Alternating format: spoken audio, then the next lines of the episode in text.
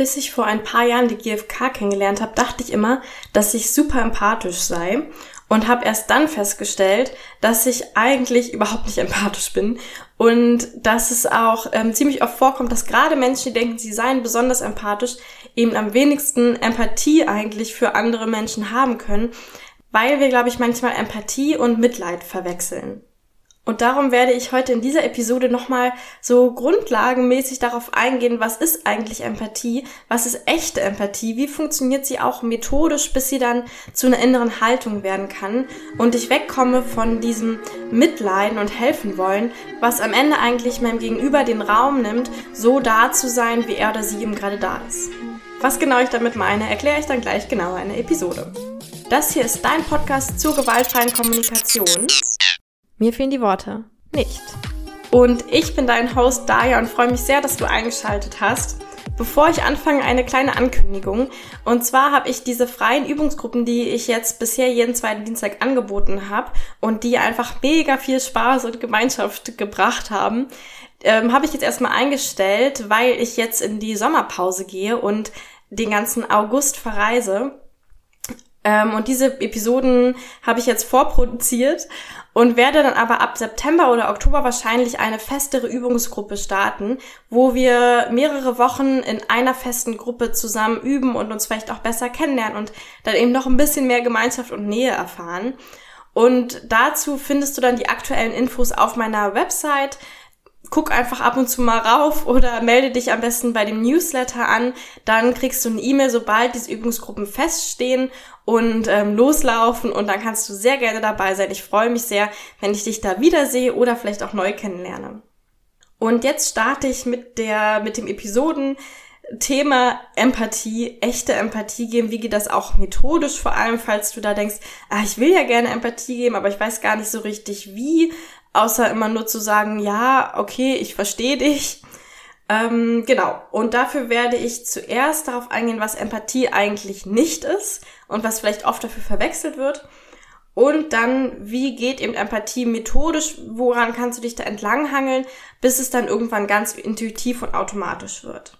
Also, was kennst du denn eigentlich so für typische Reaktionen, wenn du vielleicht irgendwas erzählst, vielleicht auch irgendwas Verletzliches oder irgendwas, was dich gerade sehr beschäftigt. Ähm, und was gibt's dann so für typische Reaktionen, die eigentlich dir dann gar nicht mal so angenehm sind? Ich kann mir vorstellen, dass Ratschläge zum Beispiel eins davon ist. Also angenommen, du erzählst jetzt irgendjemandem, dass dein Partner, deine Partnerin sich von dir getrennt hat. Ja, und du bist total ähm, herzgebrochen und traurig und verzweifelt und erzählst jetzt jemandem davon und dann kommt direkt so, ach, weißt du, ist doch gar kein Problem. Meld dich einfach direkt hier ähm, auf Tinder an und dann swipe da ein bisschen und dann hast du ganz schnell jemanden neuen. Das hat bei mir auch super funktioniert. Und vielleicht ist der Ratschlag gar nicht mal so dumm oder in manchen Fällen sind Ratschläge natürlich ähm, ja vielleicht sogar die richtigen oder das, was, was gerade wirklich helfen würde. Aber das Problem ist, wenn du gerade total herzgebrochen bist, dann, dann ist es eigentlich so, dass, hm, dass Menschen im Allgemeinen, oder ich kenne es auch von mir, erstmal einfach nur mit dem Schmerz gehört werden wollen, dass wir erstmal Raum dafür bekommen, den irgendwie spüren zu dürfen. Weil dafür sind ja Emotionen da, dass sie uns irgendwie durch irgendwas durchbringen und uns auch irgendwas verarbeiten lassen. Also dieses Ratschläge ist eins von diesen Dingen, die wir oft machen, aus so einer, aus so einer ähm, Intention heraus zu helfen das ist auch das, was ich am Anfang meinte, dass, dass manchmal, wenn, wenn ich denke, ich bin ein sehr empathischer Mensch, dann meine ich damit vielleicht, ah, ich will Menschen immer unbedingt helfen, ja, ich bin total mitfühlend ähm, und will dann helfen und denen den Schmerz wegnehmen.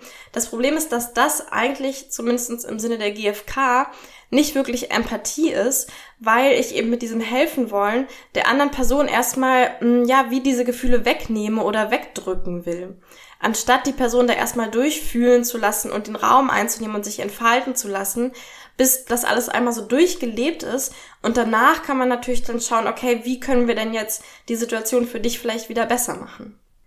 Dann was anderes, was auch so eine typische Reaktion ist, ist trösten. Ja, also ach, ist doch nicht so schlimm, schau mal, andere Menschen haben doch auch schöne äh, Söhne oder sowas. Ähm, das, das wird schon wieder, ähm, brauchst doch jetzt nicht so traurig sein. das sind auch so Dinge, die ich mache, weil ich vielleicht gerade den Schmerz in der anderen Person nicht halten kann. Also weil mir das vielleicht so unangenehm ist, die andere Person leiden zu sehen, dass ich irgendwie versuche, das wegzudrücken. Und das ist eben das Ding, das kommt dann auch wieder von mir. Also ich erfülle mir dann dadurch ein Bedürfnis, dass ich jetzt gerade diesen Schmerz nicht halten kann, anstatt der anderen Person den Raum zu nehmen, den, ähm, den diese Person eben nur mal gerade braucht, weil sie in diesem Schmerz drin ist. Und das kann echt super unangenehm sein, wenn ich eben gerade total verzweifelt bin und mir dann jemand sagt, ach, ist doch nicht so schlimm, weil doch für mich ist es ja gerade so schlimm. Ja, andere Reaktionen können noch sowas sein wie, ähm, ja, so Schuldsuche oder so. Also zu sagen, ja, ach, ähm, das liegt äh, einfach daran, oder ich habe dir doch schon vor einem halben Jahr gesagt, du hättest mehr Zeit in deine Beziehung investieren sollen. Dann hätte dein Partner, deine Partnerin auch bestimmt nicht Schluss gemacht.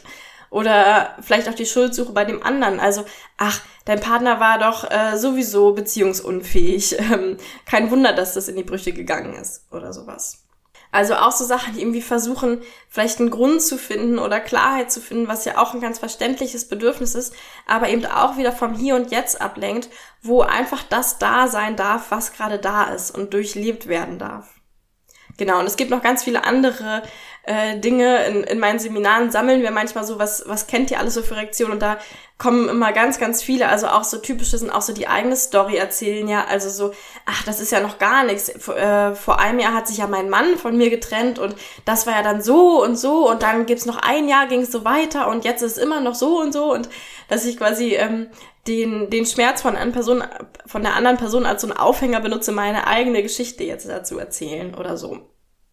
Also einfach, um da mal so ein bisschen Aufmerksamkeit hinzulenken.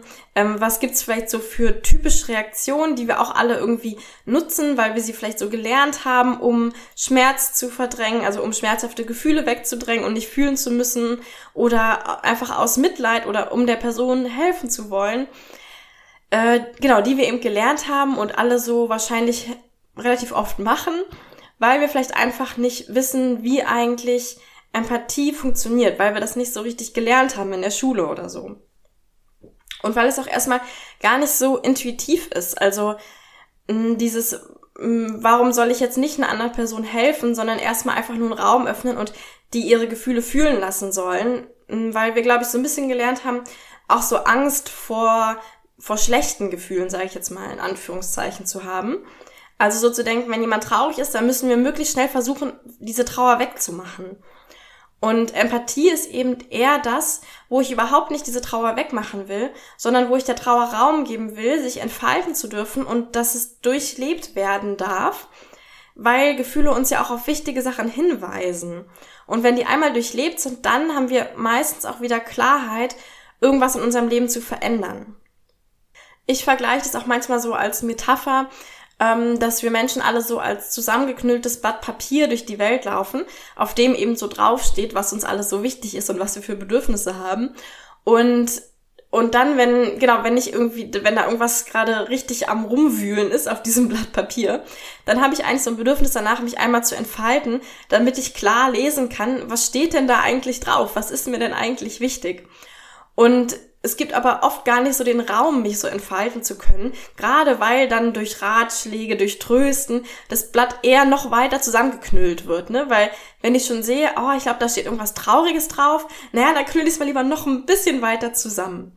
Und Empathie ist eben eher dieses, dass ich so einen Raum halte und aufmache, wo dieses Papier sich entfalten darf, damit wir dann mit ganz viel Klarheit lesen können, was steht denn da eigentlich drauf, was brauchst du denn eigentlich jetzt gerade. Und ich komme jetzt darauf, wie du das methodisch machen kannst und vielleicht sogar so ein bisschen jetzt nicht am Papier reißen, dass es sich irgendwie schneller entfaltet, als es eigentlich gerade natürlich will, aber wie du das Blatt noch so ein bisschen wie unterstützen kannst, sich zu entfalten. Denn was ist Empathie? Empathie ist eben diesen Raum öffnen, das da sein lassen, was da ist und, und mit dem sein, was jetzt gerade im Gegenüber lebendig ist. Und das könnte zum Beispiel sein, dass du einfach nur zuhörst und einfach nur die Person reden und reden und reden lässt, bis sie sich irgendwie freigeredet hat. Und das funktioniert aber manchmal nicht so gut, weil mm, ja, manche Menschen fühlen sich vielleicht auch unwohl, so einen langen Monolog zu führen oder vielleicht ist es dann auch gar nicht so verbindend, weil die Person irgendwie so ins Storytelling abdriftet und du gar nicht mal so richtig verstehst, was fühlt und braucht die Person eigentlich jetzt gerade. Und deswegen gibt's in der GfK eben diese super tolle Methode des empathischen Paraphrasierens oder des empathischen Vermutens, wo ich die Person unterstütze, ähm, das rauszufinden, was gerade wirklich lebendig ist, nämlich Gefühle und Bedürfnisse, und wo ich auch selbst eben mich damit verbinden kann, was ist eigentlich gerade in der Person lebendig? Vor allem in Konfliktsituationen, wo du vielleicht sogar direkt mit deinem Gegenüber in einem Konflikt bist, da finde ich es immer besonders wichtig, wenn ich so zuhören kann, dass ich wirklich die Bedürfnisse meines Gegenübers verstehen kann. Ähm, weil genau, das ist ja in Konflikten oft so, dass ich eben so meine Bedürfnisse versuche irgendwie durchzubringen und gar keinen, gar nicht mehr verstehe, was, was will eigentlich die andere Person oder das auch gar nicht verstehen will oder das auch sehr schwer fällt, auf die, weil meine, mein Gegenüber das vielleicht auf so eine Art und Weise ausdrückt, ähm, die irgendwie ja nicht so einfach zu hören ist, zum Beispiel mit sowas wie, ach du Egoistin oder so. Ähm, genau, also in solchen Momenten ist es dann besonders hilfreich, wenn ich irgendwie schaffe, die Gefühle und Bedürfnisse rauszufinden, also spiegeln zu können und den Raum zu geben und da den Fokus drauf zu haben.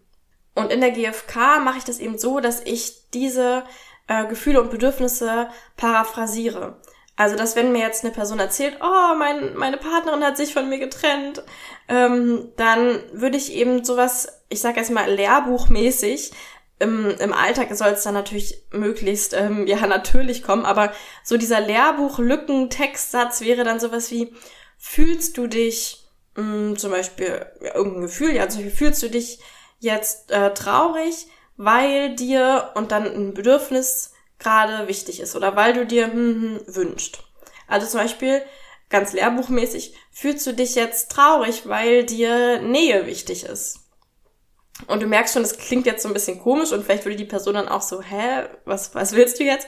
Aber das ist sozusagen diese Grundhaltung ist immer dieses, ah, ich, ich sehe dein Gefühl und, und ich sehe dein Bedürfnis. Und wenn du das dann mehr ähm, ja natürlich oder alltagstauglich äh, sagen willst, könntest du zum Beispiel sowas sagen wie, boah, ich kann mir vorstellen, dass du jetzt echt super verletzt bist, weil dir diese Beziehung eigentlich so wichtig war. Oder sowas, ne? Also das ist, steckt so ein bisschen drin, wie, könnt, wie vermutest du, dass die Person sich fühlen könnte und was für ein Bedürfnis könnte die Person vielleicht haben? Oder was könnte sie sich wünschen? Man kann auch mal nur ein Gefühl spiegeln, das ist super, um die Person erstmal abzuholen und so in den gleichen Vibe zu kommen. Also so, boah, das hört sich echt traurig an oder boah, bist du jetzt, boah, ich kann mir vorstellen, dass du gerade ziemlich verzweifelt bist oder irgendwie sowas. Dass die Person erstmal ähm, ja so Zugang zu ihren Gefühlen bekommt und dann erstmal damit da sein darf. Oder man kann auch mal nur ein Bedürfnis spiegeln, nur so, boah, da hättest du dir echt mehr Verbindung gewünscht. Ich nehme jetzt mal noch so ein Beispiel, wo es vielleicht direkt in so einer Konfliktsituation oder was ist, wenn zum Beispiel dein Gegenüber zu dir sagt, ah, ich bin dir ja eh total egal. Dann könntest du jetzt eben sowas spiegeln, wieder so lehrbuchmäßig, ah, bist du gerade frustriert, weil du dir echt Wertschätzung wünscht? Ja, also bist du frustriert, ist dein Gefühl und weil du dir Wertschätzung wünscht, wäre das Bedürfnis. Oder du könntest eben auch wieder nur ein Gefühl spiegeln und sagen, boah, es hört sich an, als wärst du sogar ganz schön frustriert oder wütend oder eben auch nur ein Bedürfnis äh, spiegeln. Und es muss auch nicht immer so ein ein Wortbedürfnis wie Wertschätzung, Anerkennung oder sowas sein, sondern kann ja auch mal so ein bisschen ähm, umgangssprachlicher sein. Also so, ah, wünschst du dir da echt von mir gesehen zu werden oder wünschst du dir da echt, ähm, dass du spürst, wie wichtig du mir bist? Und dann kannst du so ein bisschen rumprobieren mit den Sätzen, wie du es formulieren willst. Also ähm, sowas, was ich gerne sage, ist wie, ach, das klingt ja echt, als, ähm, als seist du frustriert. Oder das klingt so ein bisschen, als bräuchtest du eine Gewissheit, dass du mir wichtig bist. Ähm, oder das klingt, als sei dir mh, hm, das und das wichtig. Und ich mache daran am, am Ende immer ein Fragezeichen, weil es eben nicht so, dass ich die andere Person interpretieren will oder denke, ich weiß jetzt, worum es ihr geht, sondern es ist wirklich eher wie so ein die Person dabei unterstützen, sich zu öffnen und dass die Person sieht, es ist okay, dass ich mich so fühle und dass ich das brauche. Und du wirst merken, das ist total egal, wenn du irgendwas Falsches vermutest, solange wie du eben mit so einer Haltung daran gehst, bitte korrigiere mich, bitte korrigiere mich. Ja, also, hm, das klingt, als seist du ganz schön frustriert. Und dann merkst du, das ist dann so eine Haltung, so wie, wenn du nicht frustriert bist, dann bitte korrigiere mich. Wie geht's dir eigentlich? Und das ähm, stört den Gesprächsfluss in meiner Erfahrung überhaupt nicht, wenn die Person dann gar nicht frustriert ist. Dann wird sie einfach sagen, nee, nee, ich bin nicht frustriert, ich bin eigentlich einfach total enttäuscht oder ah, ich bin eigentlich total traurig ähm, oder so. Oder wenn du sagst, boah, das klingt, als bräuchtest du echt so ein bisschen Gewissheit, wie wichtig du mir bist. Und dann sagt die Person vielleicht, nee, darum geht's gar nicht. Eigentlich will ich einfach nur mehr Unterstützung und dass du mir irgendwie mehr hier im Haushalt hilfst. Aber es ist trotzdem oft sehr, sehr verbindend. Anders als wenn du einfach sagen würdest, ähm, stimmt doch gar nicht, du bist mir gar nicht egal. Und dann ist das Gespräch irgendwie beendet, ja? Was soll dann die andere Person noch darauf sagen? So wie, hä? Doch, so fühlt sich's aber für mich an. Ja, aber ist doch nicht so. Ja, aber so fühlt sich's an. Ja, aber ist doch nicht so. Und dann geht es so weiter. Und diese empathischen Formulierungen öffnen eben den Raum, überhaupt mal auf die Bedürfnisse und Gefühle dahinter zu schauen. Und es ist wirklich ziemlich egal, ob du da die richtigen oder falschen vermutest. Es geht wirklich nicht darum, äh, die richtigen Bedürfnisse zu erraten. Das ist, glaube ich, sowas, was man vielleicht am Anfang oft so ähm, falsch versteht oder versucht oder so den Druck an sich selbst hat. Oh, ich muss jetzt immer wissen, was für ein Bedürfnis die Person gerade damit ausdrückt. Es ist eher so wie, ich werfe mal sowas rein und, und biete mal sowas an und bitte korrigier mich, wenn es was anderes ist. Aber ich gebe eben schon mal so ein bisschen wie diese Richtung vor, dass wir jetzt eben mal auf Gefühle und Bedürfnisse schauen. Ja, dann noch andere Sätze, die du nutzen kannst, ist sowas wie, geht's dir da um mh, mm, Wertschätzung oder so? Also geht's dir da um? Also was funktioniert in Arbeitskontexten vielleicht manchmal ganz gut. Ah, ja, geht's Ihnen da um Verbindlichkeit oder geht's Ihnen da um Sicherheit, dass hier Sachen erledigt werden oder sowas? Mm, und noch ein anderer Satz, den du vielleicht auch nutzen kannst, wenn du Sorge hast, dass die Person so ein bisschen denkt, hä, warum, warum wiederholt die jetzt da oder erzählt irgendwas von Gefühlen und Bedürfnissen, dann kann auch sowas ganz gut sein wie, ich will sicher gehen, dass ich dich richtig verstanden habe. Geht es dir da darum, dass du dir wünschst, mehr von mir gesehen zu werden? Also, ne, dieses, ich will sicher, sicher gehen, dass ich dich richtig verstanden habe. Geht es dir da um? Das kann auch so ein, ja, so ein Lückentextsatz sein, den du nutzen kannst, um ja, um da irgendwie Gefühle und Bedürfnisse zu spiegeln. Also das war jetzt so dieses methodische, wie funktioniert Empathie, indem ich eben Gefühle und Bedürfnisse anbiete, immer mit so einem Fragezeichen hinten. Hm, fühlst du dich jetzt gerade, wenn du das sagst, so und so? Hm, brauchst du oder wünschst du dir mehr das und das, wenn du das sagst? Und dass ich immer in diesem Moment bleibe und schaue mit jedem Satz, den die Person sagt, was fühlt und braucht die Person vielleicht gerade. Das kannst du dir auch immer selbst denken, okay, wenn, wenn die Person diesen Satz sagt, was fühlt und braucht sie jetzt gerade vermutlich oder vielleicht. Oder was mir auch manchmal hilft, ist, wenn ich mich, wenn ich mir jetzt vorstelle, ich wäre diese Person, was würde ich jetzt gerade fühlen und brauchen? Also das hilft mir, mich da so ein bisschen rein zu versetzen. Und dann ist es auch hilfreich, davon immer mehrere Schleifen zu drehen weil du wirst merken, wenn du einmal anfängst, so einen empathischen Satz zu sagen, ist es oft so, als würdest du so einen Stöpsel ziehen, weil die andere Person sich auf einmal entfalten kann und entfaltet. Und dann kommen vielleicht mehrere Sachen. Also häufig ist es ja so, dass der erste, also wenn jetzt jemand sagt, kannst du mal wieder den Müll rausbringen, geht es am Ende eigentlich gar nicht um den Müll, sondern vielleicht eher um die Wertschätzung und Verbindung in der Beziehung. Und deswegen hilft es total, eben mehrere Sätze zu, mehrere Schleifen zu drehen und möglichst immer bei dem Hier und Jetzt zu bleiben und alles, was davor gesagt wurde, wie zu vergessen. Also wenn zuerst kommt, kannst du mal öfter den Müll rausbringen, könntest du zum Beispiel sowas reformulieren oder anbieten wie, ähm, bist du gerade so ein bisschen genervt, weil du irgendwie mehr Unterstützung beim Haushalt möchtest. Und dann sagt ähm, dein Gegenüber vielleicht, ja, klar wünsche ich mir mehr Unterstützung, aber du hilfst mir ja generell, also nicht nur beim Haushalt, sondern generell hilfst du mir ja eigentlich nie. Und ich fühle mich, als müsste ich immer alles alleine machen. Und jetzt vergesse ich total, dass die Person davor über Müll geredet hat und versuche immer bei dem zu bleiben, was sie jetzt als nächstes anbietet. Ne? Und was ich jetzt gehört habe, ah, okay, ähm, es fühlt sich so an, als müsstest du immer alles alleine machen. Dann könnte ich vielleicht sowas reformulieren und mir vorstellen, hm, ich frage mich, ob du dich da jetzt gerade irgendwie sehr gestresst fühlst und dir eigentlich so ein bisschen Entspannung und irgendwie loslassen wünscht. Und dann sagt die Person vielleicht wieder sowas wie, ja, na klar wünsche ich mir Entspannung. Ich will auch einfach mal auf dem Sofa liegen abends und die Füße hochlegen und irgendwie was Schönes zusammen auch machen, damit auch ähm, es unserer Beziehung besser geht und wir auch mal schöne Sachen zusammen machen und nicht immer nur stressige und Haushaltssachen.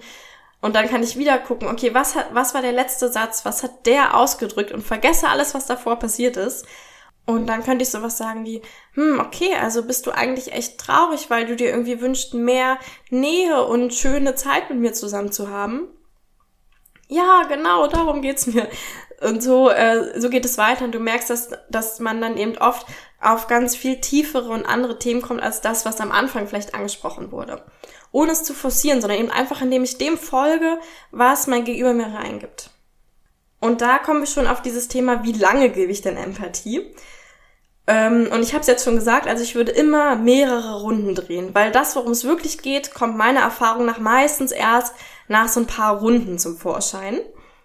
Und deswegen würde ich sagen, als Faustregel immer drei Runden drehen. Also immer, ich, ähm, ne, ich biete was an oder ich, ich gebe so ein Bedürfnis, Gefühl, Vermutung rein. Und dann sagt die Person irgendwas darauf, dann mache ich es nochmal, dann sagt die Person wieder was, dann mache ich es nochmal. Also ich hole mir quasi immer dreimal ähm, so ein Ja ab oder drehe eben drei von diesen Schleifen. Das finde ich ist eine ganz gute Faustregel. Ähm, und gerade bei größeren Konflikten kann es auch sein, dass man mal mehr braucht. Aber selbst dann kann man auch sagen, okay, ich drehe mal drei Empathieschleifen und dann sage ich vielleicht, wie es mir jetzt gerade damit geht. Das würde ich aber eben immer nie früher machen als drei von diesen Schleifen. Vielleicht mag ich sogar einen Ratschlag oder eine Idee oder tatsächlich auch mal ein Trösten oder irgendwie sowas. Ähm, oder auch eine eigene Story, ja, damit die Person sich nicht so allein fühlt mit ihren Gefühlen. Könnte man auch alles machen, also all diese Sachen, die ich am Anfang aufgezählt habe. Und am besten eben, nachdem ich schon drei von diesen Empathierunden gedreht habe, damit die Person sich schon mal geöffnet hat, sich mit mir verbunden fühlt, ähm, sich gehört fühlt, eben diese Sachen. Also dreimal, drei von diesen Schlau Schlaufen drehen würde ich empfehlen. Und sonst kann man auch sich daran richten, ähm, wann, wann ähm, hört dieser Gesprächsfluss automatisch auf. Ähm, oder wann entspannt sich der Körper. Das sieht man eigentlich immer sehr deutlich. Wenn jemand sich wirklich gehört gefühlt hat, oder wenn man wirklich so das Bedürfnis getroffen hat oder gefunden hat, dann gibt's oft so ein, man sieht richtig, wie die Schultern so einmal so oh, runtersacken und, ähm, und da so eine Entspannung eintritt. Und davor ist es eben oft so, dass ich sage, ah, okay, also du wünschst dir da irgendwie mehr Unterstützung. Ja, genau. Und außerdem geht es mir auch darum, dass wir mehr Zeit miteinander verbringen und dann ähm, plappert die Person so weiter quasi, weil es eben noch mehr gibt, was gehört werden will. Und das merkt man dann eigentlich ganz gut irgendwann, ähm, wenn man so den Kern getroffen hat und okay, es geht dir eigentlich darum, dass du mehr entspannte Zeit und Nähe mit mir haben willst. Ja, genau. Und dann war es das auch irgendwie. Dann kommt auch nicht mehr. Also daran merkt man es auch ganz gut. Und dann würde ich eben auch nicht nachbohren und noch tiefer versuchen zu gehen, sondern dann hat die Person alles ausgedrückt, was da gerade so lebendig und wuselig war. Und man kann natürlich noch fragen, okay, gibt's noch irgendwas, was noch nicht gehört wurde? Gibt's noch was, was du mir noch sagen willst oder du möchtest, dass ich das höre? Ähm, und vielleicht kommt da noch was. Das kann auch so eine, so eine Hilfe sein, wenn man sich nicht ganz sicher ist, ob die Person vielleicht noch mehr Empathie braucht. Also das war jetzt so dieses Grundgerüst der Empathie. Ähm, dann gibt's noch so ein paar zusätzliche ähm, Kommentare von mir. Zum Beispiel kannst du eben auch Empathie geben, in denen du ähm, diese, die alle vier Schritte der GfK spiegelst. Also nicht nur Gefühle und Bedürfnisse, sondern vielleicht auch die Beobachtungen. Ne? Also wenn dir jemand sagt, ich bin dir eh total egal, dann kann es auch manchmal sehr hilfreich sein, erstmal zu spiegeln oder rauszukristallisieren, okay, worum geht's dir eigentlich gerade? Also zum Beispiel sprichst du gerade darauf an, dass ich mich jetzt seit zwei Wochen nicht gemeldet habe? Oder sprichst du gerade darauf an, ähm, dass ich den Müll gestern nicht rausgebracht habe? Also dieses sprichst du darauf an, dass. Das hilft oft erstmal eine gemeinsame zur Basis zu haben und damit du überhaupt weißt, worüber dein Gegenüber gerade redet. Weil ganz oft wissen wir das nämlich gar nicht so richtig und gehen vielleicht direkt in die äh, in den Gegenangriff oder ins ähm, ne, ins doch stimmt doch gar nicht, ich, du bist mir gar nicht egal und wissen aber noch gar nicht, was war denn eigentlich der Auslöser für diesen Gedanken oder diesen Satz. Und man kann natürlich auch die die Bitte spiegeln, also direkt spiegeln, hm, wenn du das sagst, wünschst du dir dann, ist deine Bitte dann, dass ich mich öfter bei dir melde oder dass ich irgendwie mehr so mich jede Woche mal bei dir melde. Das kann so Sachen, können so Sachen sein, damit sich mein Gegenüber auch sehr gehört von mir fühlt und damit wir rauskristallisieren, worum geht's eigentlich meinem Gegenüber. Also ich kann alle der, alle der vier Schritte kann ich spiegeln empathisch. Und dann noch ein Kommentar von mir zum Thema Empathie. Manchmal verwechseln wir auch Empathie und Sympathie und denken, wenn ich jetzt jemandem Empathie gebe, wo ich gar nicht der gleichen Meinung bin, dann ist das so, als würde ich zustimmen. Ja, oder wenn ich, wenn ich jetzt Empathie dafür gebe, dass mein, mein Partner zum Beispiel zu mir sagt, ich bin dir eh total egal, ist es so, als würde ich dem zustimmen, aber es stimmt ja vielleicht gar nicht. Und das ist eben das Ding, Sympathie ist dieses ähm, Zustimmen, ja, also zum Beispiel auch wenn jetzt jemand über irgendjemand meckert und dann sagt, ja, ich finde die auch total doof oder so, dann ist das Sympathie, wo ich eben so auf dieser Strategieebene oder auf dieser weltlichen Ebene, sage ich mal, einer Person zustimme oder da die gleiche Meinung zu hab. Und Empathie hat eben gar nichts mit Zustimmung zu tun, sondern nur mit, ich sehe deine Bedürfnisse dahinter. Und Bedürfnisse widersprechen sich ja erstmal nie. Also das heißt, ähm, ich sehe, dass du ein Bedürfnis nach Nähe hast, egal, oder ein Bedürfnis danach irgendwie wichtig zu sein, egal, ob ich jetzt dem zustimme, dass, ähm, dass du mir wichtig bist oder nicht. Oder dass, dass ich mich irgendwie öfter bei dir melden sollte oder nicht. Also erstmal kann ich akzeptieren, dass, dein Bedürf dass du ein Bedürfnis nach Nähe hast, ohne zu sagen, ja, stimmt, ich melde mich zu selten. Sondern dann können wir eben zusammenschauen, okay, wie kann denn dein Bedürfnis nach Nähe erfüllt werden? Und das ist, glaube ich, was, ähm, was generell in der Welt irgendwie ja einfach so so hilfreich wäre, wenn es das mehr gäbe, weil es gibt ja so viel Spaltung, ähm, sage ich mal jetzt zwischen ähm, verschiedenen Meinungen zu Corona oder verschiedenen Meinungen zu welche Partei man irgendwie wählen sollte oder nicht. Da gibt es ja wirklich so ziemlich klare Lager und Spaltungen, die glaube ich oft daherrühren, dass wir keine Empathie miteinander haben, weil wir denken, ich stimme dir ja nicht zu und deswegen kann ich auch keine Empathie mit dir haben. Und das Ding ist aber, dass wenn ich zum Beispiel der Meinung bin, also wenn meine Meinung ist, alle Menschen sollten ähm, sich impfen lassen, weil mir zum Beispiel ähm, Gesundheit oder Sicherheit wichtig ist, dann kann ich auch zu einer Person, die sich nicht impfen lassen will, kann ich trotzdem Empathie haben und sagen, okay, ich verstehe, dass dir Freiheit, Autonomie, ähm, dass dir sowas wichtig ist. Und das heißt nicht, dass ich zustimmen muss mit deiner Strategie, dich nicht impfen zu lassen. Das kann ich trotzdem doof finden. Und genauso kann ich, wenn ich mich nicht impfen lassen will, ähm, verstehen, okay, dir ist Gesundheit und Sicherheit wichtig. Und trotzdem kann ich es doof finden, dass du dich impfen lässt oder dass du willst, dass ich mich impfen lasse. Also diese Strategien sind quasi, da können wir uns widersprechen, aber wir können trotzdem in Verbindung sein über die Bedürfnisse, weil die eben total unabhängig von den Strategien sind und uns irgendwie alle verbinden. Und ich glaube, wenn wir das mehr hätten, dann hätten wir nicht die ganze Zeit dieses Zwei-Lager-Thema, was am Ende dazu führt, dass wir uns überhaupt nicht mehr miteinander unterhalten und diese Lager einfach nur immer weiter voneinander weggehen, anstatt irgendwie zu schauen, okay, was können wir denn für Lösungen finden, die für beide Lager, sag ich mal, passen. Also so viel zum Thema Empathie. Ähm, einfach mal nochmal so die ganzen Grundlagen, die es zur Empathie gibt, ähm, habe ich versucht hier zusammenzufassen.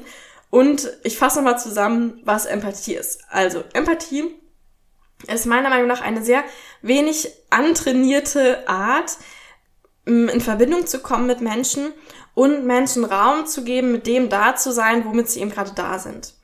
Und um das zu, zu erreichen, gibt es in der GfK diese relativ klare Methode, indem wir spiegeln oder anbieten, was habe ich bei dir für Gefühle gehört und was habe ich für Bedürfnisse gehört. Worum geht's dir?